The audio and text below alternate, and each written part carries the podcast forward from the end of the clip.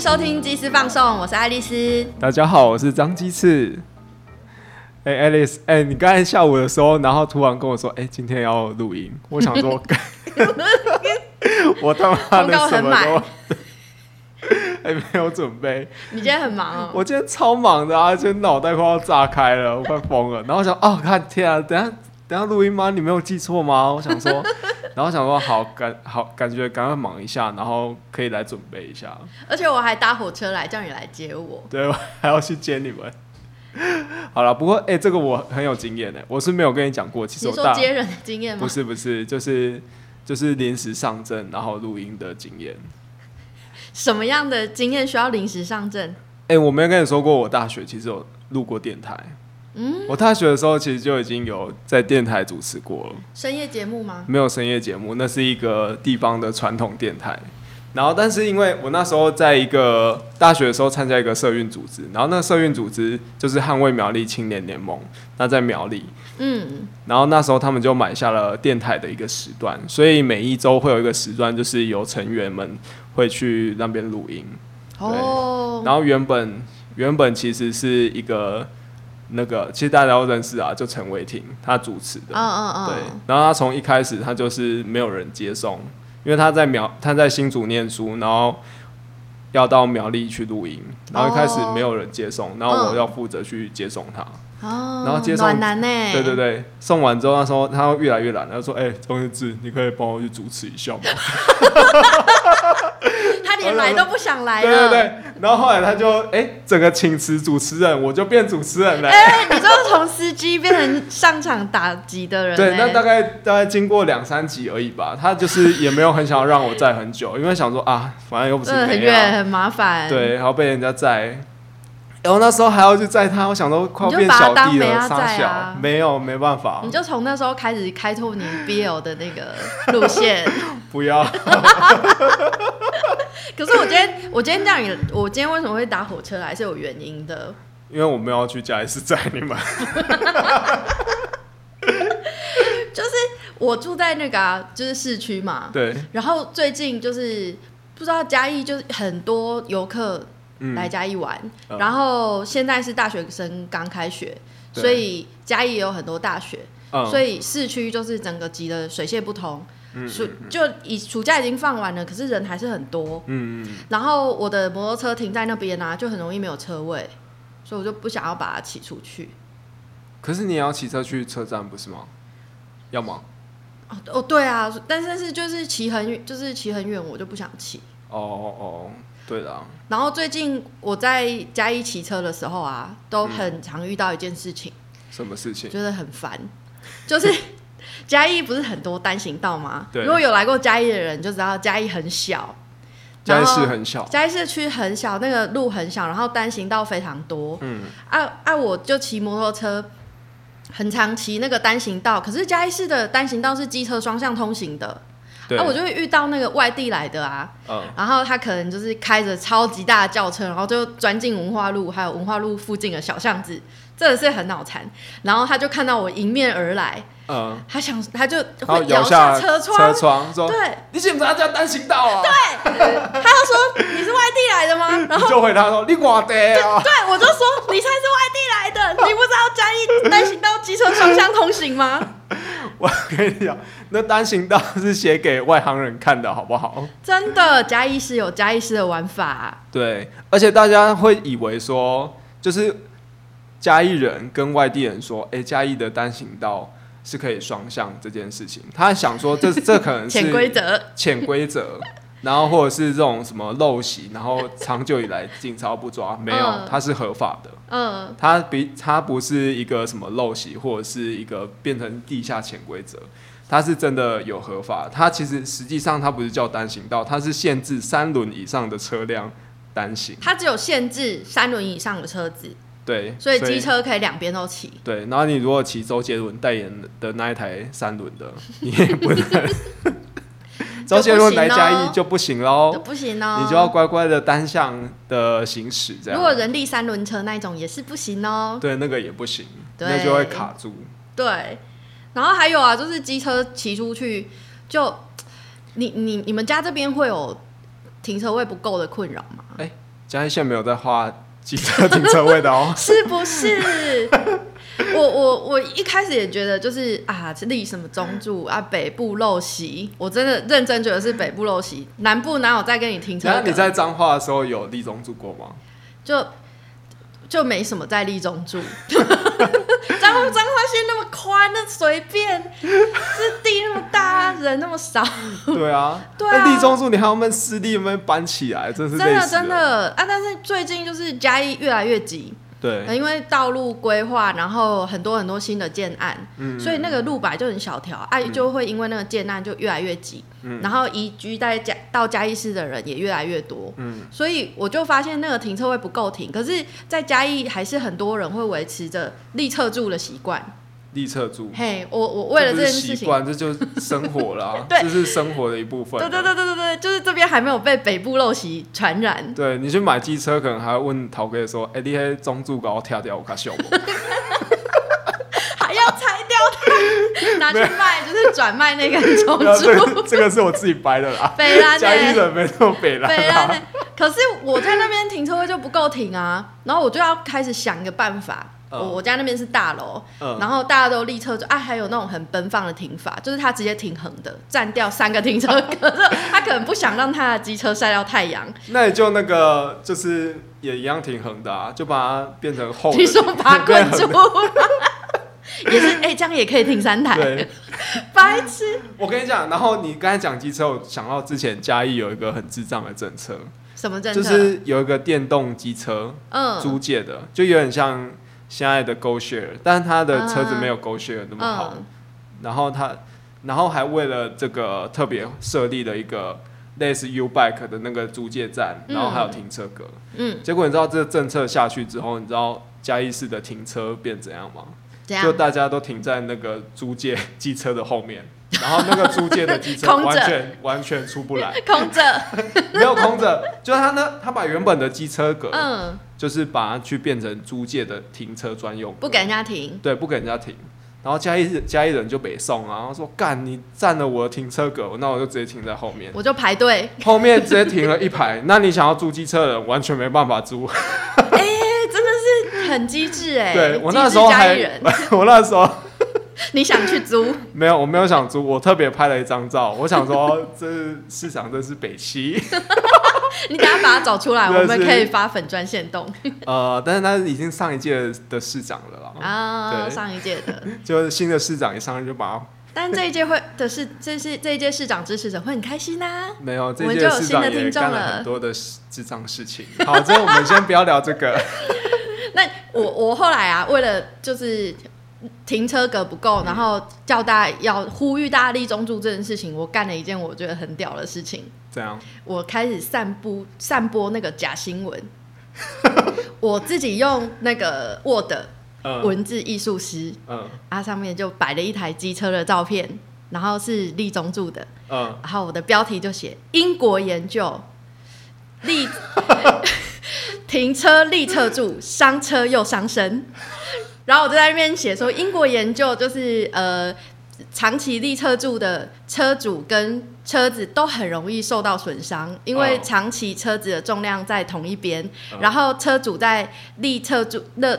就是要把侧柱的机车拉起来的时候，就很容易伤到腰。哦，我就在传单上面这样写，嗯然后就放满三个惊叹号，那效果呢？然后到处贴，真的有效果哎、有效果，有效果。然后我就特地去停在那个就是停横站三个停车格的那个机车那边，我跟你讲，如果被我看到，我一定那个，因为你是在破坏嘉义的文化跟习惯，我一定跟在你后面，然后去检举你乱贴文文宣，然后罚一下你的钱。但是就因为这件事情，就是有我们有展开对话，就是跟那些死不立侧柱的，哎、死死不立中柱的，嗯他真的是。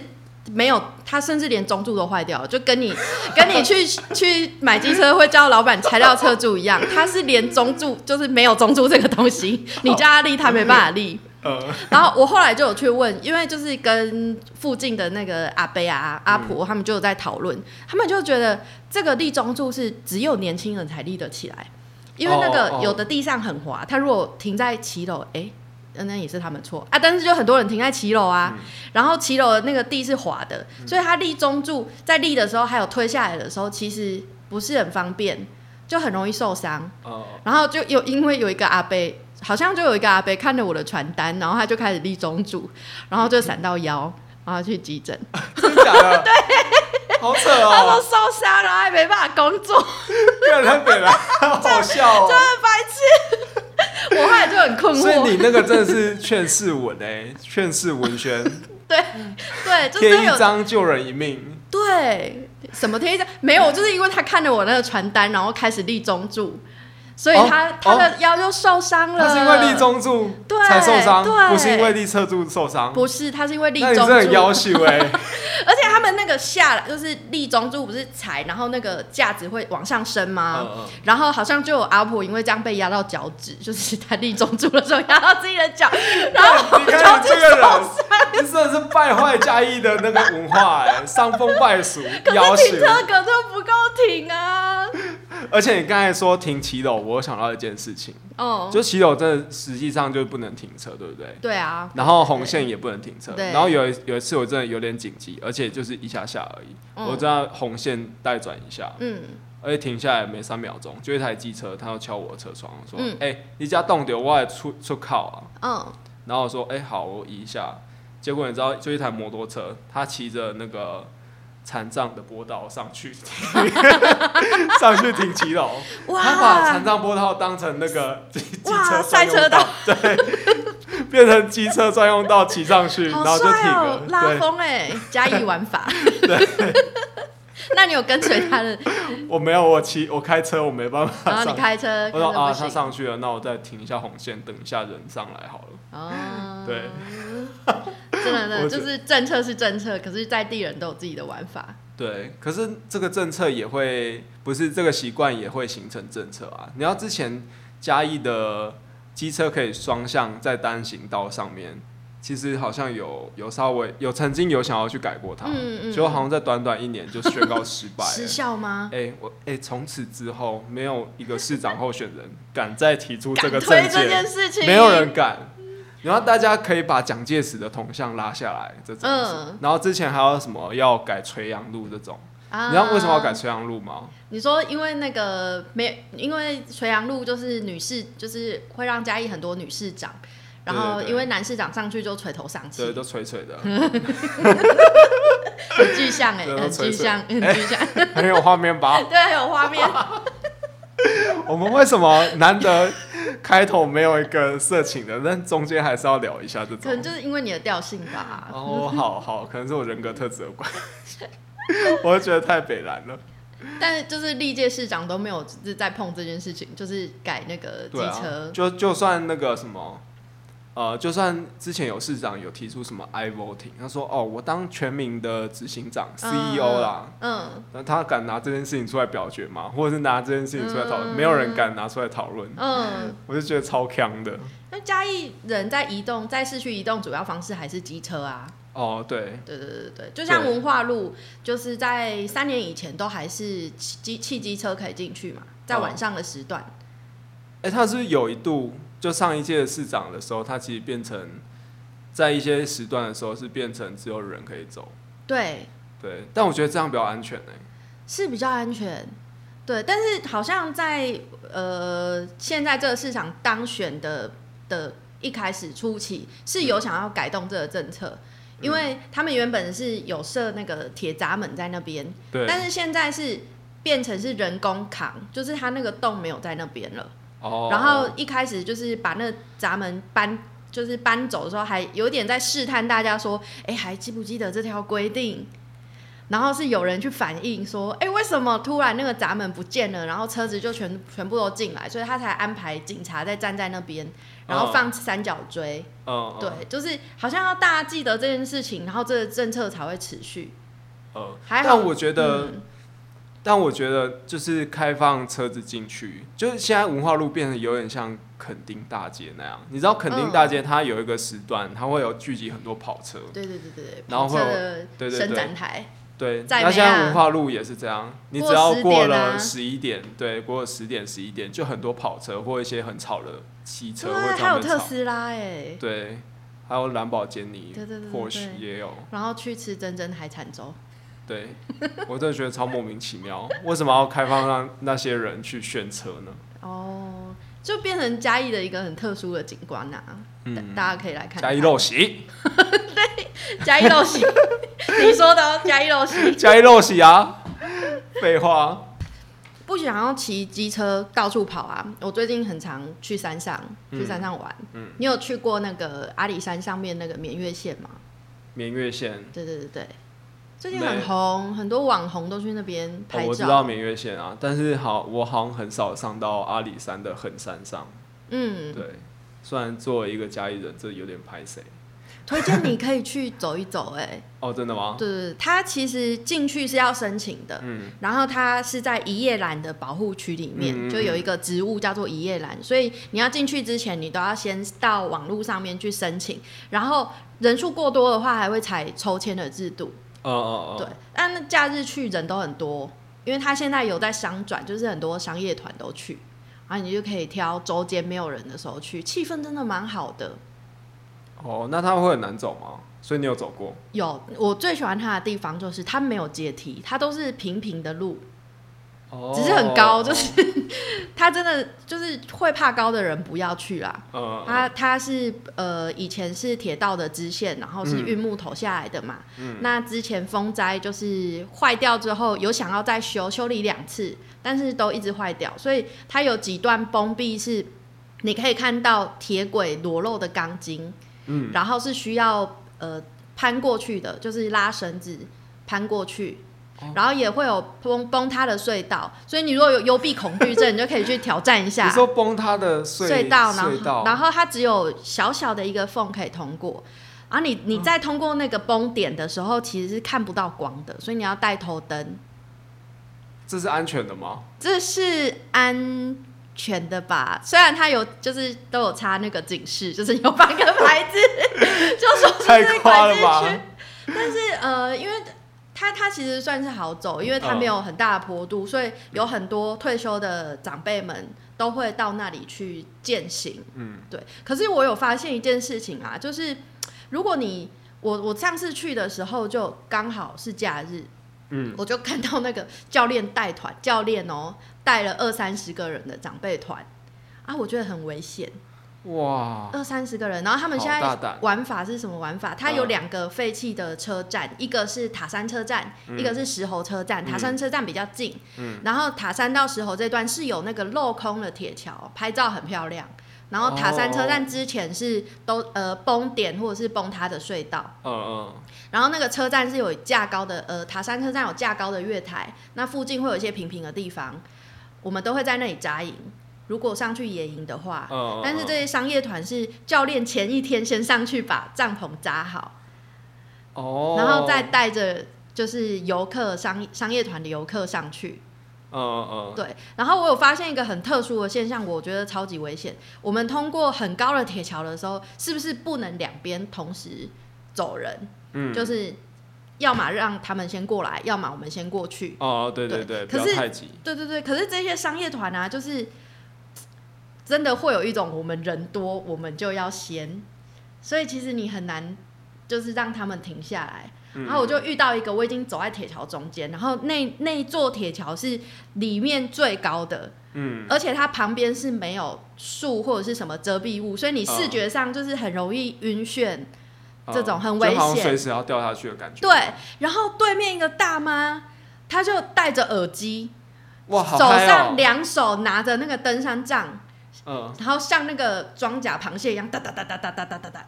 哇，那他他朝我袭来，我好好奇他听什么歌哦，他感觉很欢乐，就一边走一边跳，嘿恰恰恰，恰，恰，然后就哒哒哒哒哒，然后你知道我在中，我已经走到中间了，我有多么惊慌失措，说他好像没有看到我一样。嗯而且走铁桥的时候，其实你的手是应该不要拿登山杖的，因为那里没有坡度啊，你应该要把它收起来。嗯，那那登山杖，如果你你滑滑倒或跌倒，你手上抓的登山杖，你就没有办法攀住那个铁桥。对，之前就有，就是很多人曾经因为在那个铁桥上就是重心不稳摔下去，然后需要人家救援，对嗯对，然后还要申请国赔。哦哦，我就觉得，哎、你你要上去，如果你你有找教练或者是没找教练，你都应该要先做一些功课。你你应该要带，建议你带的器具是什么？嗯，你如果你要单攻，你就不要背那么多有的没的，你不用就不用硬是在上面煮泡面，你就不用背炉子，不然你很容易看拉那个绳子的时候就被那个墙壁弹开啊。啊，还有的背包还没有那个前胸扣，这个都超超级危险的哎。哦，所以这都都会在商业团出现吗？就都很感觉很外行的人去爬这些专业，像。绵月绵线，绵月线，还好你没有说什么面线，绵月线，绵月线，好，绵月线。可能商业团他一次太带太多人，就没有办法一个一个交代。我相信他们一定是有提前，就是就是建议大家一定要准备什么东西。可是那些装备的的呃要有多标准，或者是多专业，其实还是要靠每个人去做功课。哦，好啦，南部人，南部的长辈那在做什么功课？就会的行啊，说不定今天就是去韩国语的造势场合。哎，如果他如果他约我去，我就会跟他讲，就是装备要带什么，至少要找一个有去过的人，就是带你啊。哦，也对啊，我觉得最最起码是应该要这样啦。对啊。可是你，哎，你刚才讲到国培，最近国培也是有点。火红的话题，哎，对对对啊，三天之前嘛，在那个南投五界的水坝，水坝下游，你对这件事情了解多少？就是有大概知道，我刚刚有看新闻，就是他今天有个台电的公务人员被检察官起诉，这样，对对对对，然后好像有交保吧？对他，他以过失致死被起诉，但是十万交保，嗯，对，我觉得他衰，真的衰，我觉得蛮衰的，哎，呃，我我有稍微研究了一下这个。地方。就是他是在台电的呃管辖范围之内，然后它上游是一个水坝，嗯，那水坝在泄洪之前，它都需要通知下游的民众，嗯，那因为那附近还有部落，然后它其实是布农族人会活动的地方，附近布农族的部落会活动的地方，然后就有五个游客。扎营在河床上面，就在那个水坝泄洪，然后会水会流下来的那个河床上，然后半夜的时候就被冲走了。哦那五呃五个人里面就是三个人去世，然后两个人留下来。嗯，有我我看到这个新闻，就有其实有三个人过世，还是觉得蛮蛮伤心、蛮惋惜的。对，就是很可惜，好像还是同一家人。对。对，然后那个台电员工啊，其实，在呃事发当时，他是机械那个闸门的控制两度坏掉，就是它是自己打开的，嗯，然后打开两次，然后它是有紧急断电了，嗯，但是就是意外还是造成了，就没有办法，还是重走。这件事情就引起了很大的讨论，哦，它有三种角度，第一种角度是他要国赔。因为他在台电的职因为认为他是台电的疏忽。对对对对对。那还有一种角度是，他这这些民众无视于立在那里的警告就进去，就是这应该是民众自己要负的责任。尤其是现在开放山林，嗯，就是你应该要有能力你才进去。嗯。那第三种论调呢，就是诶，都必须要双方都必须要负责任，但是不是国赔。那要怎么负责任？就是台电是以他们台电的方式去对慰问，对公呃公以公务员惩处的那个方式哦去做调查，而不是用国赔的方式去赔偿民众。嗯，就是这件事的争议点是，他这个事件到底是不是用国赔法？嗯嗯嗯，对。那昨天就有那个，而前天事情发生之后，就有一个林志群医师，他就很呛，他就在他的脸书上面讲说：“哦，难道我在我家就是随便另一个警告，就是说闯入者枪毙或者是什么，就是这个警告就成立吗？”这个我觉得他这种比喻就有点太过。就是甚至在美国，美国都大家很喜欢举美国说，就是如果你闯进陌生人家，他就有权利可以把你枪毙。但事实上不是这样。嗯嗯嗯。对他这个其实也也已经逾越了法律的一些规范了。嗯。对，所以他这个我觉得这这种这种太不恰当了吧？其实，在国赔法里面呢，它有它有争议的是它到底是怎么定义？因为它是说公共设施因设置或管理有欠缺，致人民身体、生命或财产受损者，国家要赔偿嘛。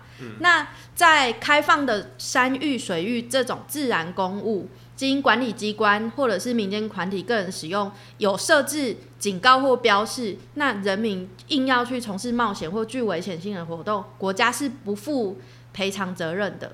那这个是适用于什么叫做自然公务？嗯，就是公是那个公共的公。嗯，对。我觉得这样讲可能有点抽象。我刚才有想到另外一个案子，嗯，如果这件事情进到一个法律程序的话，那可能又变得更抽象了。嗯大家记不记得以前，诶、几个礼拜前在新竹放风筝，是不是有一个妹妹妹被卷上去？天？但她还好是没有什么事情。嗯嗯对，然后那个是新竹市政府举办的，嗯没错吧？然后如果那一天真的美眉有有什么受伤的话，嗯，那对新竹市政府提起诉讼，那这个公务人员有没有责任？这个主办的公务公务人员有没有责任？那是不是用国赔法？嗯对我觉得这种也是蛮有争议的。就其实那个时候的现场啊，其实那个放风筝要要起飞的时候，其实旁边也是有一些工作人员在、在阻止。他确实没有一个明确的标示说禁止靠近或什么，但是有嗯旁边的工作人员在手拉手，然后把对民众但那妹妹好像她不是要去拿糖果还是什么，然后就冲过去，然后就被卷上去了嘛。对，那你说有谁会想到风筝会把人卷上去这种事情？但我注意到这个新闻，我注意到的点是，那些操作风筝的人竟然可以安全的把美眉放下来。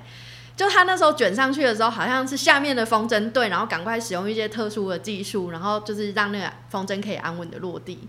哦，真的吗？他稳住那个风筝有有这个？有哎、我有完很厉，害耶！我以为那是可能是真的是好运哎，所以他是有技术人员的操作。对好对强好强。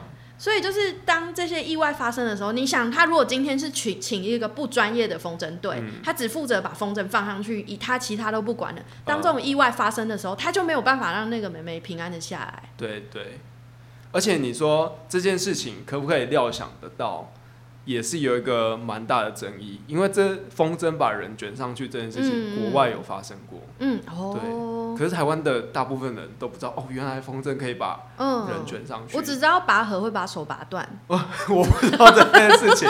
真的，我们有举办过那个，在我小时候，我们有举，就是台湾有举办过，就是什么全民拔河比赛，然后就有一个人就是把绳子卷到自己的手上，然后嗯，一二三，然后因为对，就是对面也很多人在拉绳子，然后他的手就被拔走，嗯，对拔拔走连肉。对，起飞你说在台湾吗？分离，对，在我小时候，在你小时候 对在彰化，哎、我我是看新闻的，我已经忘记去是哪里了，但是他就是也是政府单位办的活动，然后就从那 之之后，大家都不会，就是不敢再拔河。好夸张哦！这是什么新闻？这世界无奇不有哎。对，可是我觉得就是拿这个前后对比，就是台湾政府有在进步啊，就是他至少是去请了一个专业的风筝放风筝的团队嗯嗯，去搞这件事情。对对，对，这也是会有差。然后我觉得另外一个值得讨论的点在于说，呃，其实网络上对于这个水坝的案件啊，它有去有一些批评是针对那个呃，在比较站在家属那一方的受害者那一方的嗯论述，他说。他他们就哎、不是，是比较站在台电人员的论述，嗯嗯嗯，对他们认为说，难道人民要当巨婴吗？什么事情国家都要帮你照顾的好好的，嗯就什么样都要规范。可是当有一些东东西限制到你的自由，或者是侵犯到你的一些权利的时候，你又说大喊说政府管太多了啦，什么事情管太多了、这种。嗯就出事了就要国家赔，然后平常又不听话，这样。对，然后这边有一个案例，他已经经过了大法官的四字解释了。嗯嗯，对嗯我先考一下你，大法官四字七四，八号，七四八号，你知道在讲什么吗？不是同性恋的哎？你知道？好，我要讲的就是七四九号哎，你问我这个对七四九号，好好。七四九号，七四九号，它其实是跟一个计程车的司机有关的。嗯嗯然后在其实，在以前的道路的交管条例，它是规规定说，如果你今天因为窃盗案，或者是因为一些妨害自由、诈欺的这些事情，那你就不能当计程车司机了。哦，如果他已经判决确定的话，嗯对，然后甚至你要被吊销执照，诈欺吗？其诈欺他的不或者用吗？是啊，比如说杀人啊，或者是性猥亵这种。就是诈欺或者是偷窃、窃盗这一种。哦，对，当然其他这种哦更严重的可能也是要。嗯嗯，对，你是不是听起来觉得很合理？就是一开始听觉得蛮合理的，我就是说你为什么？为什么？我不觉得合理耶、你不觉得合理？哇为，什么诈欺会不能当计程车司机？你说他骗车车资吗？就是他可能发生在不一定是在计程车上面，嗯嗯它可能在其他生活周遭有犯下类似的错，那他就不能开计程车了。哦，之前还有一个讨论是说，哦你必须要拿到什么良民证嗯或者是好市民证，我忘记那个专有名词是什么了。嗯，很多很多就是一般中小企业或者是服务业都会要求两两名证，对对，对，没有犯罪记录的。对对对，然后他这个这个四字其实就打破了这个这个规范。嗯，，对，然后其实哦，回回过头来说，这个这个的案例就是会有点，他其实在解释文里面，他有说他这个犯罪，他并没有实质的去问说他有没有对乘客造成安全，或者嗯影响到实质乘客的这个权益。嗯对，但是他就就规定说啊，你就不能开检车了。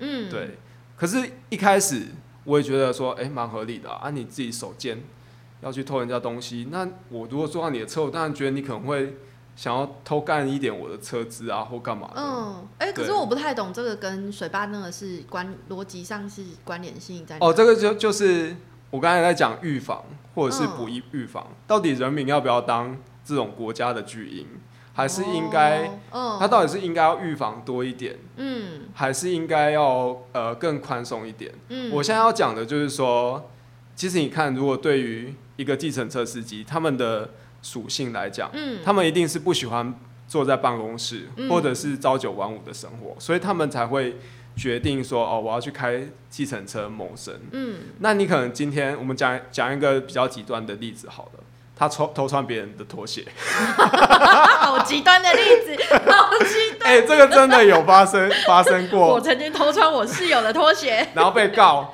判决确定，他的工作就被剥夺了。那然后，然后你想想看，那他去别人那边上班，上没三天，然后找不到工作了、对欸找不到工作我还偷，穿我室友的袜子，对，那这件事情会怎么样？他还是必须要得谋生下去啊。那他只嗯能靠着什么窃盗？我们可以想象的啦，就他可能或许可以嗯靠着窃盗，只能靠着窃盗，或者是可能又不小心犯了更多的法。这其实对社会来讲，嗯也不见得是一件好事情所以。他这个法律无法预防，这个法，反而就是增加了再犯的机会。呃，等于是说他他可以预防在单纯在计程车上面，嗯你可能可以真的找到很优秀的司机、嗯或不犯法的好公民去当司机。嗯可是你对于整体的社会而言，有没有变得更好？嗯，这可能很难很难讲。哦，如果你的意思是说，如果台电就是为这件事情负全责的话，那社会就是一般民众到底会不会就是尽自己的责任，把自己照顾好？呃、好像不是这样。惨了，惨了。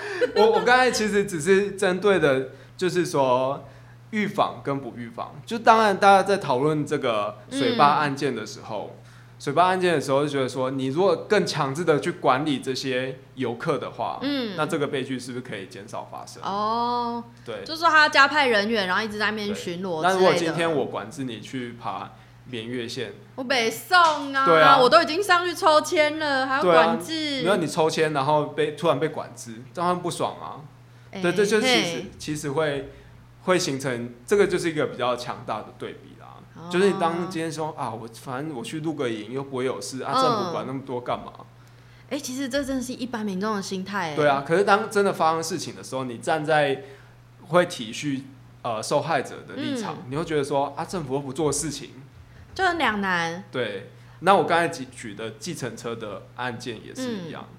对你如果是作为计程车呃的家属的话，嗯就说 我可能只是偷穿别人的鞋子，嗯，然后害得我我爸爸或者是我哥哥没有工作，这不是很莫名其妙吗？嗯，而且窃盗罪它有一些，如果又更涉及到，如果你去踩公所，或者是公务机关，你可能看到一朵花很漂亮，你把它嗯，摘起来。我然后我就犯法了，我就破坏公务然后啊我跟你讲，像像这种这种案件，涉嗯，及跟公家机关有关的，是不能撤案的。我如果偷穿你的鞋子，你还可以撤案。可是当你涉及到公家财产的时候，这个是属于公诉罪，这是没办法撤案的。我常在大学里面就是攀折花木，然后做干燥花。我要把监视器调出来。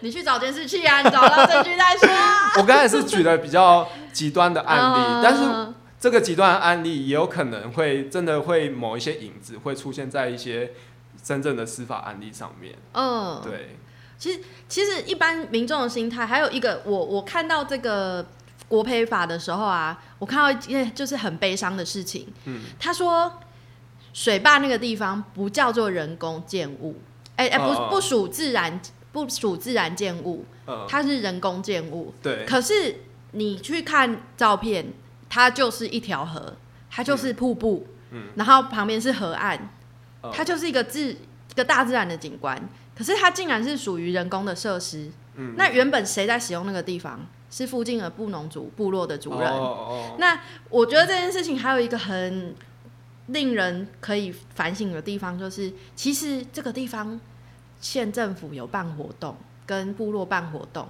嗯嗯嗯，有河床小旅行，哦，哦，所以其他们实，带人家去那里溯溪、对。看瀑布。所以其实这边已经早就办过活动了，所以他们那一家人去那边野营，他有可能好，像就那个正当性，就说哦，我去野营啊，之前他们在外面办活动没事，哦，对他可能是看到朋友的照片，说：“哎、这个地方好漂亮哦，好像我也可以自己去。”啊，你到到了现场，就是哎、好像都没有水啊，好像很安全的样子。对，对，就自己来。这真的是我觉得那个好两难哦，部落很衰哎、呃，就是他他们使用那个地方是有他们古老文化的智慧，嗯就是他知道判断。当没有还没有水坝的时候，他知道要怎么去判断，就是水了了的时候，你要赶快撤退，或者是去判断那附近长的草怎么样子，你什么时候可以去，什么时候不可以去。嗯那当了有了有了水坝之后，他就只能依靠台电给他们的预警。嗯，这个时候如果有要放水，就不能进去。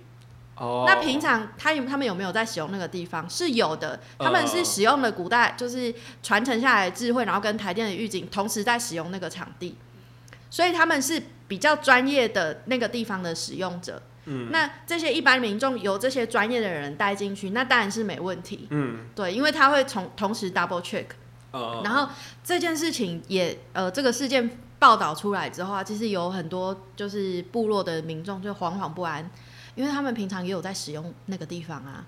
啊，如果今天被冲走，不是游客嘞，啊，他如果是在白天的时候到那个地方去采摘植物，呃，然后到那个地方去打猎，呃，然后就被被水冲走了，哇，这个这层面好广哦。对，这还要再讲到汉人侵犯到原住民土地这件事情，没有没有，我我我 我只是想要讲一件事情，就是说那个地方是原本就是有人使用的，呃，对，那你你立一个警告的牌子，或者是你去预警，它其实无法防范意外，没有办法很大程度的去防范意外的发生。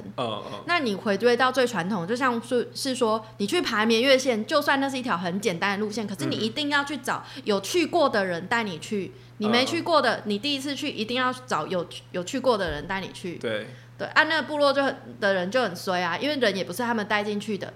呃可是，但这就是这些游客被冲走之后，大家就会觉得那个地方不安全了，嗯不能使用了。那也有可能影响到部落的生计。对他们在转型，就是如何让文化就是变成一件可以让大家分享的事情，嗯，就会因为这样就是受到冲击。哇，天哪，像那个司马库斯，他是一个自治的部落嘛，他们有自己的法律，然后自己的呃社社服制度，然后他上山是需要申请的。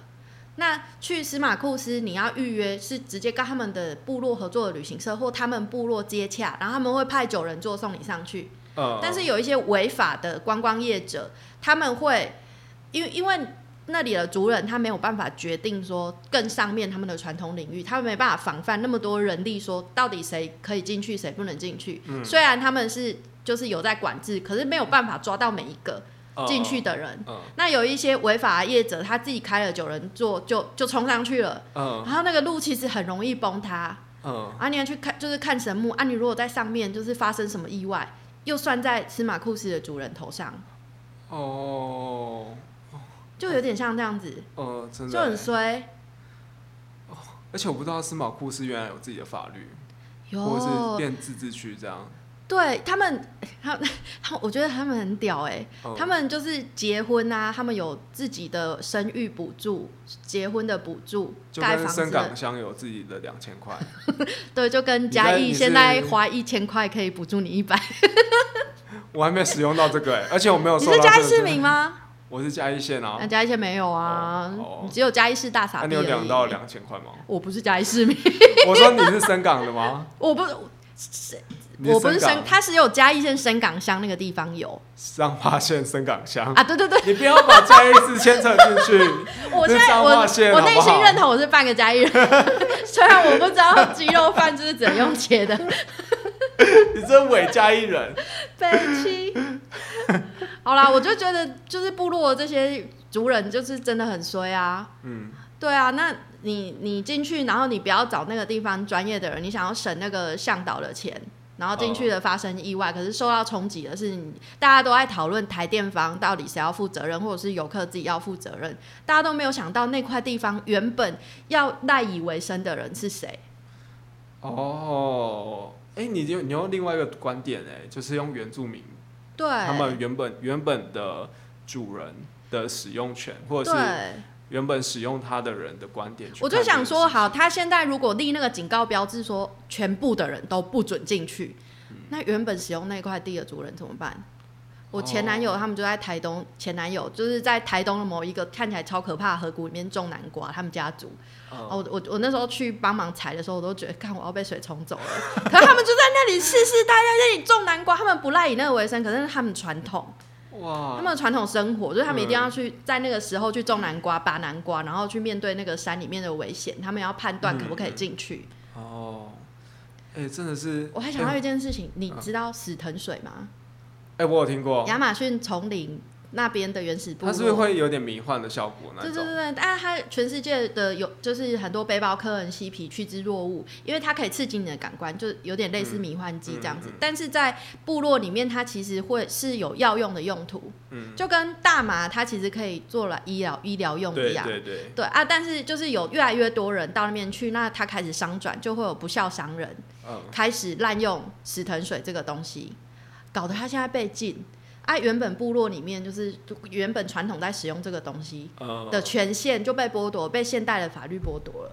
哦你哦，看气不气，衰不衰？真的哎、真的，哎、对死藤水很了解吗？我就对啊，但台湾哎、但是他没有没有，哎、我因为我看到一开始看到他的时候，他说他会开发你的潜能，这对，一种，这是真的有有这种事情吗？我就觉得好神奇哦、我有看过，就是 YouTuber，然后去分享自己使用死藤水的经验。大哭大笑，对，然后抓狂，或者是他他会，我看到那是他会看到自己化身成某一种动物，哦，是他的 可能灵魂就是是哦哪一种动物幻化而成的，哦，这他是看哈利波特，他就变成一只狼，对，天狼星。好不不是啦，就是它刺激你的感官呐、嗯嗯嗯，对对对对，然后产生一些幻觉，然后听说你会脱胎换骨，哦，对我听到也是这样，就是你经过那个仪式之后，你会变得不一样，迎向崭新的人生，但是现在就是大家要用法律规定它，所以你以后可能有钱也买不到，好吧。你只能走非法的途径。？So sad，对啊，就是你这种事情还是专交给专家。嗯，像呃，我有一个学姐叫江秀珍，呃她是台湾第一位女性登山家，成功征服七顶峰，包括圣母峰嗯，的世界七大顶峰。哦好强哦，她在她就是嗯、在某一次山，就是在某一座山上被暴风雪困了两天，就是他求老天爷，就说哦，提供杯啊，如果你让我下山，我就回就是回去报效我的国家，回馈社会什么。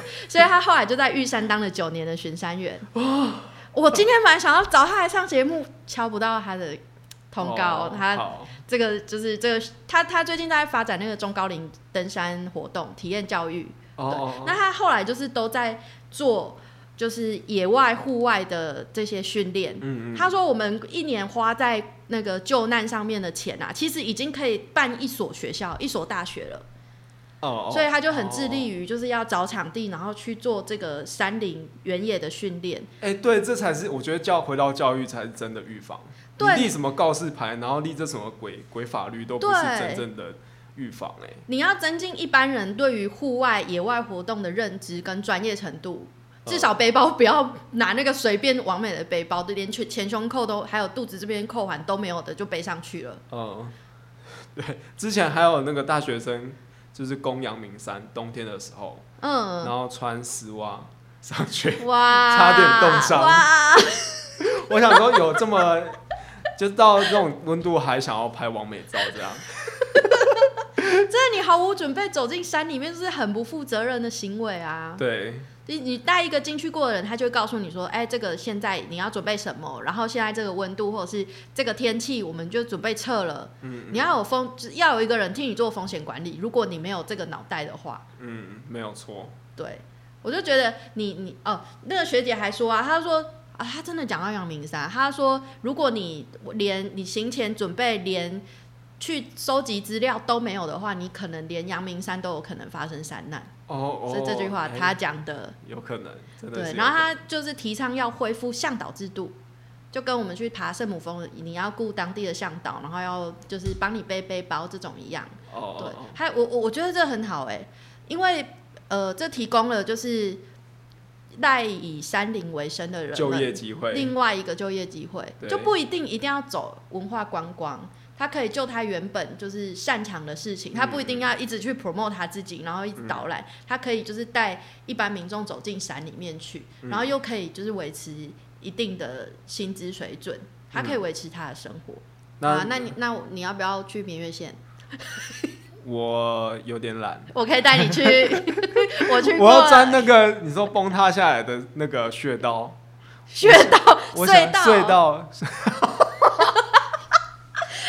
道可以崩塌，什么血栓哦、我是那个 我那个最近腰酸背痛了，我要去按穴道的那个穴道。好 啦好啦，好了，好，我们不要再开黄腔了，我们赶快结束掉。你刚刚在开黄腔。好好好，那我们今天就先 先聊到这里。反正就是大家就是可以多多从事户外活动啦，然后不一定就是一定要就是骑着车、开着车在市区里面就是大家塞着。可是出去进行这些野外活动的时候，你一定要找懂的人，对对，至少要做功课，对，你要认识山、亲近山，但是也要知道它的危险。没错。嗯好，好这一集先这样喽。我是张继次，我是爱丽丝，拜拜。再见。